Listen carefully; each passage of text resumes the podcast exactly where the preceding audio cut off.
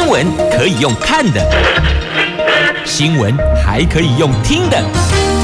亲切的早安问候，专业的新闻分享，欢迎加入美英主持的 News Online，说新闻给你听。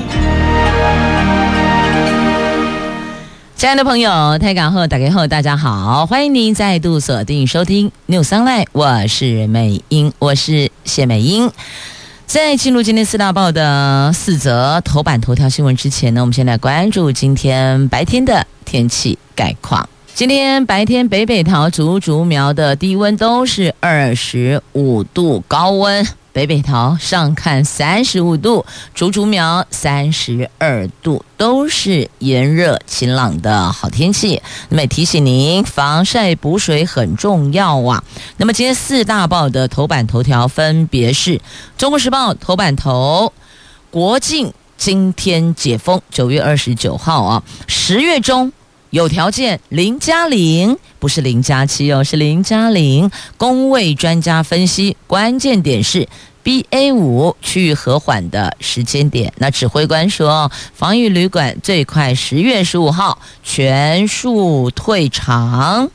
经济日报头版头条：台湾股市断头卖压涌现，因为国际利空频传，投资人因此信心动摇，融资维持率骤降至百分之一百四，这追缴令。是箭在弦上，不得不发了。自由时报头版头条：美国副总统贺锦丽批中国破坏国际秩序，他宣誓持续深化和台湾的非官方关系。联合报头版头条：到底总统府行政院有没有介入静电视呢？那四度声明来回攻防啊！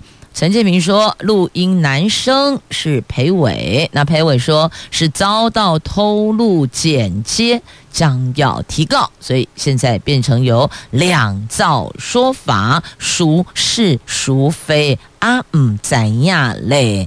不过确定知道的是，今天是九月二十九号。那我们先来看《经济日报》财经新闻：台湾股市断头卖压涌现。为什么呢？因为国际利空频传，第二个投资人因此信心动摇，那融资断头、法人结账等等这些多杀多。昨天。股市重挫三百六十点，收盘一万三千四百六十六点，继续创下这两年来的最低，成交量也放大到这最八天来的最多的两千两百九十六亿，融资担保维持率骤降六个百分点，现在是百分之一百四十点六七，追缴令是箭在弦上啊。由于这个星期跌势是又急又快，昨天已经下跌百分之四点六，是这七个月来单周最大跌幅。投资人自砍融资有一百一十八亿，也是这七个月以来单周最多，融资余额跌到一千七百九十七亿。眼见投资人乱了阵脚，证交所紧急统计出，昨天全市场信用交易整户担保维持率平均值仍然有百分之一百五十七，还没有达到百分之一百三十断头处分的门槛，所以呼吁投资人不要听信市场流言，应该保持理性审慎操作。同时强调，信用交易的断头处分前都会有事前通知以及补缴的程序，不会立刻执行处分的。而且，投资人手中持股跟资金状况不一样。面临融资低于维持率的时间点也不尽相同，因此近期已经有部分融资户遭到断头，但也不是全体融资户啦。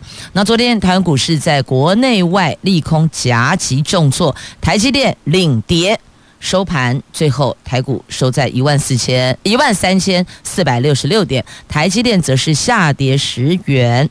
收在四百三十八元，将回测今年最低的四百三十三元。其中市场有三百五十五档个股创下今年收盘的新低价。不过也告诉您，活水即将来了，我们的劳退基金七百亿上堂了。这劳动基金运用局昨天公告新制劳退基金四百九十亿。救治劳退基金两百一十亿，合计有七百亿元的台股委外代为操作，预计公开征求七家的投信业者，每家额度最高一百亿元，全案预计年底前绝标。换句话说，最快年底前拨款。进场投资台股，所以台股的活水来了。不过呢，因为哦，这个美国联准会哦，这个鹰王警告将继续升息，老鹰的鹰啊，那加上那两国的地缘政治风险升温，那两国就是俄罗斯跟乌克兰呢，全球有六大利空，恐怕会有一场完美的风暴啊。那新兴市场的教父莫比尔斯示警，要提防金融危机呀、继续。赶紧看我们的汇市，这美元指数再度冲破一百一十四，人民币也持续的走贬。昨天外资要持续的汇出，台湾股汇市昨天又双杀了，台币。盘中最低贬到三十一点八八九，刚好是月底出口商抛汇的旺季，央行就趁势守稳三十一点九元的关卡，中场贬值九点一分，收盘三十一点八七一元，写下这五年八个月来的新低，成交量十四点二五亿美元。好，这是有关汇市的部分，股市也真的是哀鸿遍野，连那个苹果概念三王啊。这三王就是台积电、大力光跟鸿海都很受伤啊，他们一天市值蒸发三千两百亿台币呀。好，公哥这类心情会不美丽哈。换一则，让你心情稍微好一点。来看今天中时头版头条，国境今天解封，十月中有条件零加零，不是零加七，是零加零哦。第一阶段的边境解封，今天九月二十九号上路，全面恢复免签待遇，还有每个星。期入境上限人次提升到六万人次，居家检疫也可以一人一室。那重所期待的全面取消入境隔离，改为零加七。指挥官说，有待行政院会今天决定。如果如期十月十三号开放国门，那国内两万四千间的防疫旅馆，最快十月十五号就会全数退场。那昨天。本土新增四万八千四百二十一例，比上个礼拜三增加了百分之三点七。不过呢，指挥官说，这个星期连续三天确诊人数是有微幅上升，以绝对数字来看，都比上上周还要少，所以判断目前是高峰过后的高原期。疫情走向尚待观察，那所以这零加零关键点就是 BA 五趋缓的时间点啦。那么如果零加七如期上路，一周入境人数上限会拉到十五万人，影响最大就是取消进团令，国外旅客来台湾不必再隔离。但如果观光团客出现确诊个案，那外国入境的团客、自由行旅客等确诊通报流程原则上跟国内相当，只要筛阳性。就由医师视讯或是实体看诊进行治疗以及通报啊。那外国观光客确诊之后将送到集中检疫所加强型防疫旅馆隔离。至于治疗的费用，会要求外国旅客来台之前先买好保险，这个部分会有保险费支出啦。那另外呢，十二月份要达成流感化的心理适应哦，不要忘了，不是只有新冠肺炎，还有流感。十二月流感旺季又要来了。不过现在看到的是哦，国境今天解封啊。接着我们来关心两种疫苗，一个是新冠疫苗，一个是流感疫苗。好，来看一下这个公费流感疫苗，十月一号起两阶段开打。这为了防范秋冬疫情，指挥中心昨天宣布。公费流感疫苗十月一号起开打，就是这个礼拜六了哦。今天已经是星期四，后天后天开打，才两阶段进行。第一个阶段包括一是、卫生防疫人员、六十五岁以上长者等有十一类对象。第二个阶段则是包含五十岁到六十四岁非高风险慢性病成人。专家呼吁。民众接种流感的同时，也一并接种新冠疫苗，来提升保护力。那么该怎么打嘞？打在不同手臂，流感、新冠。分开不同手臂可以同时接种哦，这个是专家所提供的。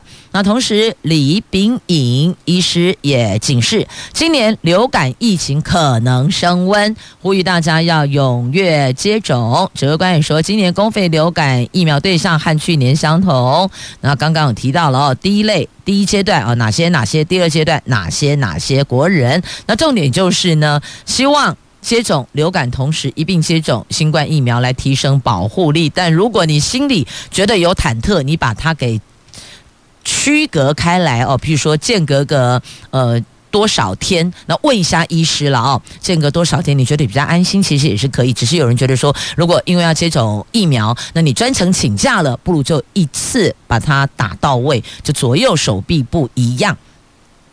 那再来，医师也特别提醒，今年流感疫情可能会升温呐、这流感跟新冠都是呼吸道传染病，但是它们是不同的病毒感染造成的，而且这两种疫苗可以减少各自病毒的感染风险和重症，还有死亡几率。所以建议您两种疫苗都要接种，而且流感跟新冠疫苗可以同时接种在不同的手臂，譬如说长。辈需要接种肺炎链球菌，也可以三种疫苗一起打。好。提出这个建议的是哦，卫福部转传染病防治咨询会的预防接种组的召集人李炳颖医师，而这个内容也在今天的《中国时报》的 A 五生活综合版面的头条。那么讲到这个新冠跟流感哦，那另外也要告诉您哦，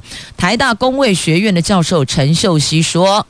十二月达成流感化的心理适应，他其实提的哦是疫情的部分哦，所以你可能会把这个流感跟那个流感啊弄到社会，其实意思大致相同。等于说呢，像谁的流感就是每年都会来，它变成是固定的，大概拢怎样？每一年要打流感疫苗。那未来以后可能趋势也就是这个新冠变成流感化，大家要有一个心理适应。但是呢，解封前的适应期有四大重点工作，第一个。转型为中重症死亡监测，第二个是无症状密切接触者免隔离，第三个是国境解封改为零加零的一般传染病境外监视模式。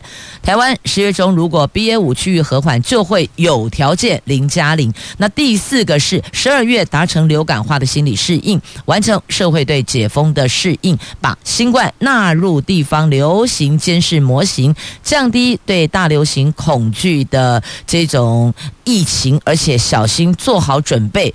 他认为应该可以在十二月达成。那对此，指挥官王必生说：“国门要一步一步稳健开放，我们从零加七开始做，观察实施后的效益没有太多问题，我们再往零加零发展。那目前他认为还没有到那个时候。”那个时候指的就是零加零啊！好，这新冠跟流感都带您一并关注。接着我们前进《自由时报》头版头条，美国副总统贺锦丽批评中国破坏国际秩序，他宣誓。持续深化美国跟台湾的非官方关系，他谴责中国以一连串破坏稳定的行为施压台湾及在亚洲从事令人不安的举动，誓言美军部队会持续的无畏无惧，包括台湾海峡在内的。亚洲各地进行行动啊，他们会在印太地区行动。他指控中国正在破坏基于规则的国际秩序的关键要素，挑战海上自由，还有以他们的军事跟经济实力威胁恐吓邻国，就邻近国家啦。那贺锦丽也说，已经目睹到东海跟南海令人不安的行为，还有最近在台湾海峡的挑衅举动。他指控中国一系列破坏稳定的行动压迫台湾，而且说美国预期中国在企图单方面破坏现状之余，会持续他们侵略性的行为，所以特别强调哦，他们会深化。就是他们指的是美国，会深化跟台湾的非官方关系，而且美国不寻求跟中国冲突或是新冷战，而是愿意和任何国家一起解决全球的挑战。而现在全球的挑战，熊盖讨卡莫雷修诶啊，不就是中国的一连串的让人不安的举动吗？不管是这个空域的还是海域的，确确实实他们都有一些挑衅的作为。因此，即便美国，你看从他们前国务卿，然后到现在副总统，他们这么说，但坦白讲，生活在这里的我们还是会忐忑不安呐、来，继续我们前进联合报头版头条的新闻，这到底是虾米情形呢？到底有没有这回事？高层有没有介入镜电视呢？这立委陈昭华公布了三段镜电视股东会的录音档，质疑总统府行政院高层介入镜电视案。镜电视的前董座陈建平昨天证实，音档内容确确实实是镜电视股东裴伟的发言。那裴伟则声明，这只是私下谈话，而且遭到。偷录音，还有私自剪接，他将对录音的进电视前财务长田富章提告求偿。那陈建平则回击裴伟移转焦点毫无意义。两个人昨天就这么一来一往，发出了四封声明啊。对于谁录音，还有录音的内容以及时间点，都是各持己见呐。好，来看他们怎么说呢？来，裴伟说录音经过变造，那么陈建平则说，这是二二零二一年去年十二月十七号股东会的现场录音，开会的录音全程两个小时。那他说呢，股东会全程是二十四分二十九秒。那再来发言的场合。陈建平指裴伟在会中报告向府院沟通内容，那裴伟则说是股东会后和陈建平谈话，发言不在股东会议的程序内哦，就等于说不在会议上讲的啦。那来源谁提供的？陈建平指这是吹哨者提供，不是田富章，意思就是说呢。并不是他们的前财务长吴锡一啦。那么裴伟则说是当时财务长田富章录音的。那再来，裴伟又指说这个录音经过剪辑制造，不实舆论。那陈建平则说转移问题焦点毫无意义啊，意思说这不是剪辑的啊。那现在。结论就是，后续就是裴伟要对田富章提告求偿，那么陈建平则支持田富章采取法律行动捍卫权利。好，这是他们两个人昨天啊，这个唇枪舌剑，你来我往，两个人就这么一招来来去去，四封声明就在这儿啊。那镜电是历经二十六个月取得这个取照，拿到执照哦，从二零一九年十二月一直到今年一月份，NCC 通过镜电视成为这十年来第一家。准许设立的新闻台，那陈建平强调录音内容就是裴伟本人发言没有错。那裴伟说这根本是私下谈话。好了，现在重点是，不管你是私下谈话还是会议上谈话，我们只想知道内容是真是假，对吧？所有的国人。都只想知道这件事情到底是真的还是假，不管你在哪里谈话，你跟你的手帕交讲话嘛是赶快。我们只问内容到底有没有这回事。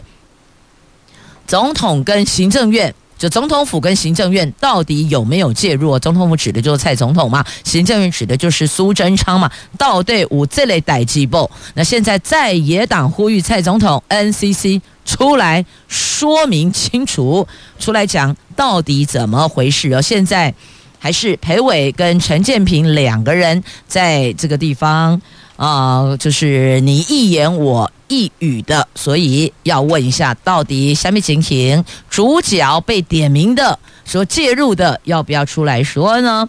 陈椒华立委他指蔡总统应该赶快出面讲清楚，他也欢迎进电视对他提告。这陈椒华讲的，来来告我，来告我。陈椒华说的，正好可以让检方查明真相。那时代力量昨天也向 NCC 提出检举，要求陈耀祥就 NCC 主委你要出来说明，蔡总统、苏院长。民进党前秘书长洪耀福有没有对 NCC 施压呢？那对此，NCC 的发言人说，不知道录音档内容是真是假，相关当事人已经提出司法救济，相关行政调查正在进行呢。那现在距离选举不算今天，只剩下五十七天了。那府院如何面对处理？对执政党有没有会不会有可能造成选情的冲击呢？那现阶段看到的是府院冷处理，静电视丑闻因此平添疑云。那吹哨者频频爆料，录音档指控太害人了。那现在总统跟苏院长避重就轻啊，到底下一步要如何取信于民呢？这个是在今天联合报的 A 三焦点版面的报道哦，新闻标题就这么说了：避重就轻，如何取信于民啊？那另外一位拿着麦克风霸凌无关呃无辜人等的，就就是前中姐张淑娟嘛哦，这位 Coco 姐周玉蔻辣新闻 NCC 开罚四十万，因为针对节目没有查证就进行评论。那严宽恒则说，这个迟来的才属非正义，意思说你这么讲。伤害都已经造成了，甚至有时候选举都结束了，你还我清白有什么意义呢？来，接着我们来看《旧时报》头版版面这两则跟。医药相关的哦，明年元旦起要调高健保单次住院的自付上限四万八，这民众住院支出恐怕要增加了。卫福部每一年都会依平均国民所得调整民众住院自行负担的上限，明年一月一号开始。单次住院最高自付额要由现在的四万三千元增加到四万八千元，全年住院累计也从七万二增加到八万元，分别一个是提高五千，一个是提高八千元，增加金额都创下近十年来的最高。那么还有经常住院、长期住院者的负担会增加，推估影响大概有一万。三千两百人，重大伤病跟低收入户则是不受影响，所以他有把这两类对象给排除在外。那再来次世代疫苗，十月三号起，五十岁以上可以接种。这指挥中心宣布，从十月三号就下个星期一开始开放第二阶段对象追加接种莫德纳次世代的双价疫苗，年龄放宽到五十岁以上的成人。那目前我们次世代双价疫苗已经开放第一阶段，六十五岁以上的长者接种。下个月三号起将开始第二阶段对象的接种。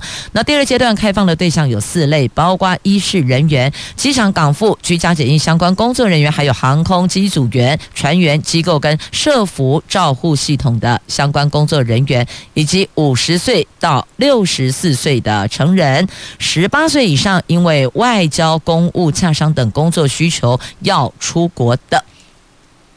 以上这几类是我们第二阶段开放接种次世代疫苗的对象哦。那也提醒，次世代疫苗仅提供。追加剂接种，而且和最后一剂的基础剂、基础追加剂，或是前一剂追加剂，应该间隔至少十二周，也就是至少要间隔八十四天。如果您觉得要稳妥一点，你间隔三个月就准没错了。那接种时除了需要携带健保卡、疫苗接种记录卡之外，那如果您是第四类，因为我们有开放第二阶段四类对象，第四类是十八岁以上，因为外交、公务、洽商等工作需求出国者，那你得把相关单位的邀请证明一并带往。那为什么要带那个疫苗接种记录卡呢？然后我们的医护人员会帮你算，看你洗干五搞不？因为必须。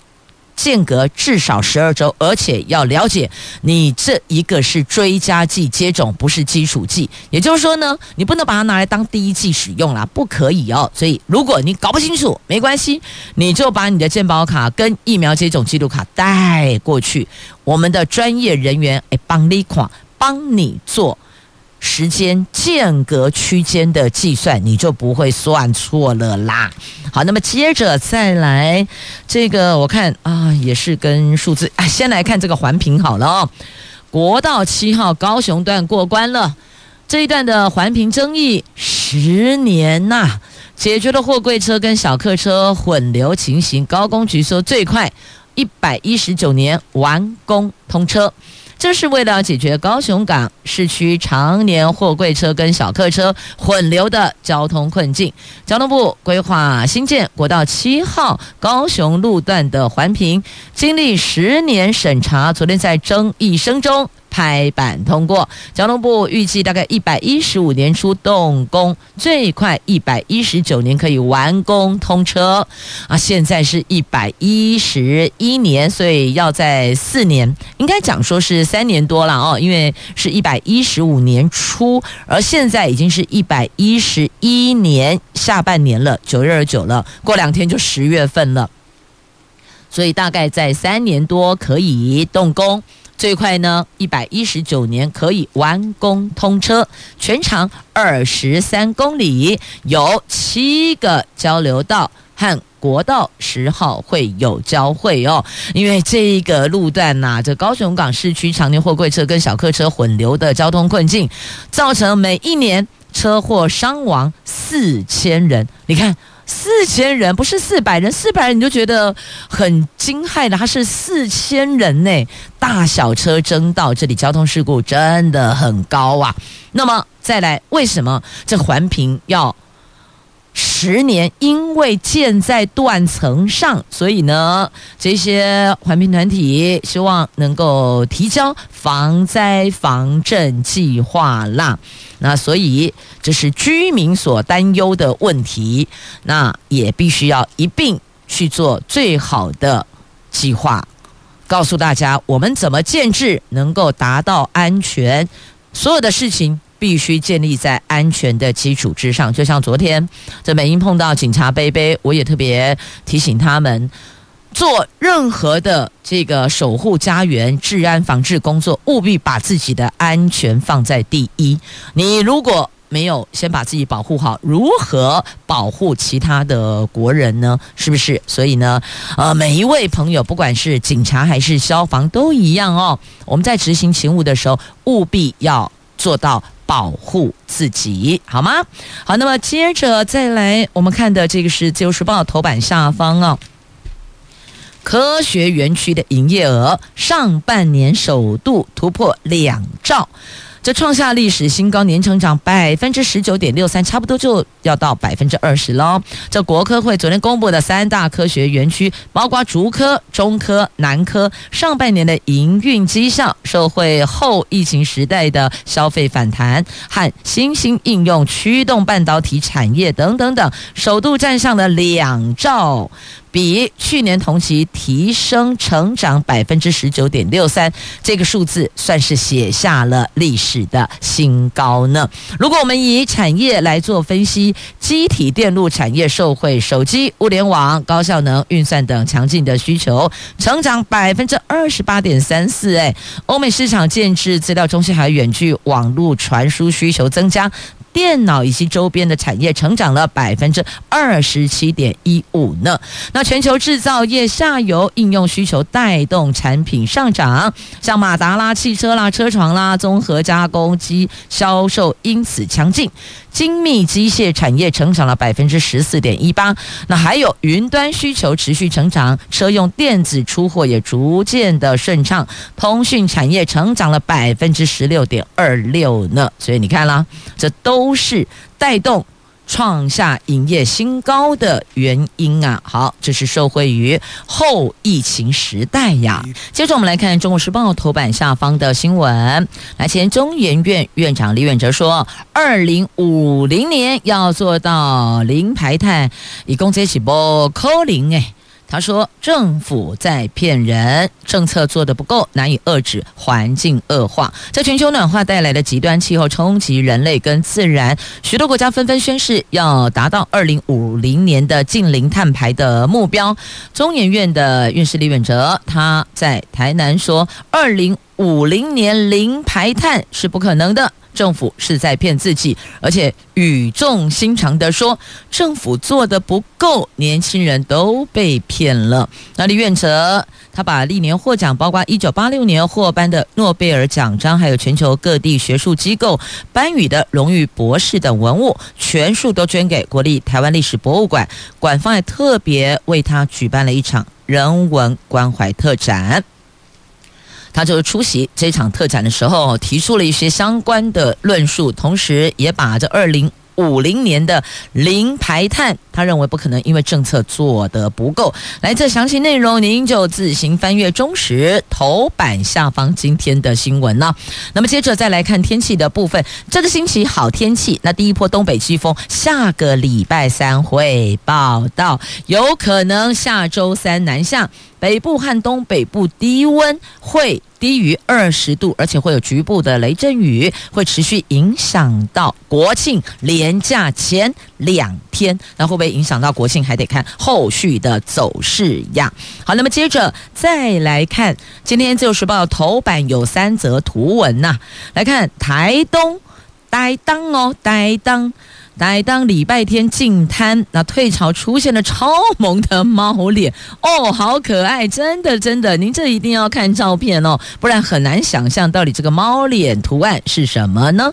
这是台东县东河乡金樽路连岛，这两侧是弯月形的沙滩，岛上有退潮时才可以看见的秘境，这个秘境叫做猫洞。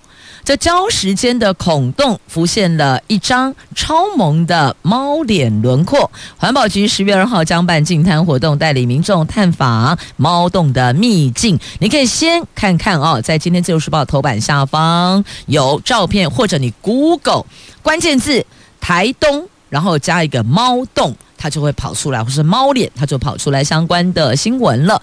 那么再来看。彩金矿场风华再现，十月份要重新开放呢。这位在金瓜石是新北黄金博物馆所属的本山五坑，是台湾少数保存比较完整的金矿坑道。黄金博物馆斥资两千万元修复，而且邀请了资深的老矿工加入修复的行列，会在今年十月重新启用。十月转眼就到，因为今天已经九月二十九，明天九月三十，再来后天就是十月份了。那修道后、修复后的坑道内设置了矿工蜡像，模拟采矿的情景，以声光再现当年采金情境。那坑道外的轻便道台车则再现矿山运输景象，开放民众。可以走入矿坑，体验过去采金矿场的风华呢。好，再来圆山大饭店的地下密道，可能通往松山机场跟士林官邸等的传言一直不断。那圆山饭店昨首度打开西密道尘封半世纪的第二道门，证实是通往剑潭公园啦，而且设计了寻觅圆山秘境之光的行程，要欢庆七十周年庆呢。好，想来走走。看看吗？亦或者您也可以来感受公益画展。这个是中医大新竹附一艺廊策展人陈昭贤邀请了旺宏教育基金会的执行长张怡如、中医大新竹附设医院的执行长张怡珍，还有张怡珍就读一名高中广社科的女儿蔡同恩，他们三个人哦，这应该这么讲哦。张怡如、张怡珍两个是亲姐妹，那么蔡同恩是张怡珍的女儿，所以这个叫做什么？这是。一场画展，两两个两位姐妹哦，然后三代三个人哦，就是一场画展，然后两姐妹三个人一同来做的展出哦。那么欢迎您到这来观展，这个叫做《无尽的爱》萌宠创作，在这儿看了这些画作，你会觉得超级疗愈的。这是节目最后分享给您的。尤其这一场展出四十幅的油画，还有色铅笔、水彩画创作。那只要您上传喜欢的画作到无尽的爱脸书粉丝专页，说明喜欢的理由，按赞留言给展出的艺术家鼓励，就会有机会抽中您所喜欢的作品哟。我们明天再会了。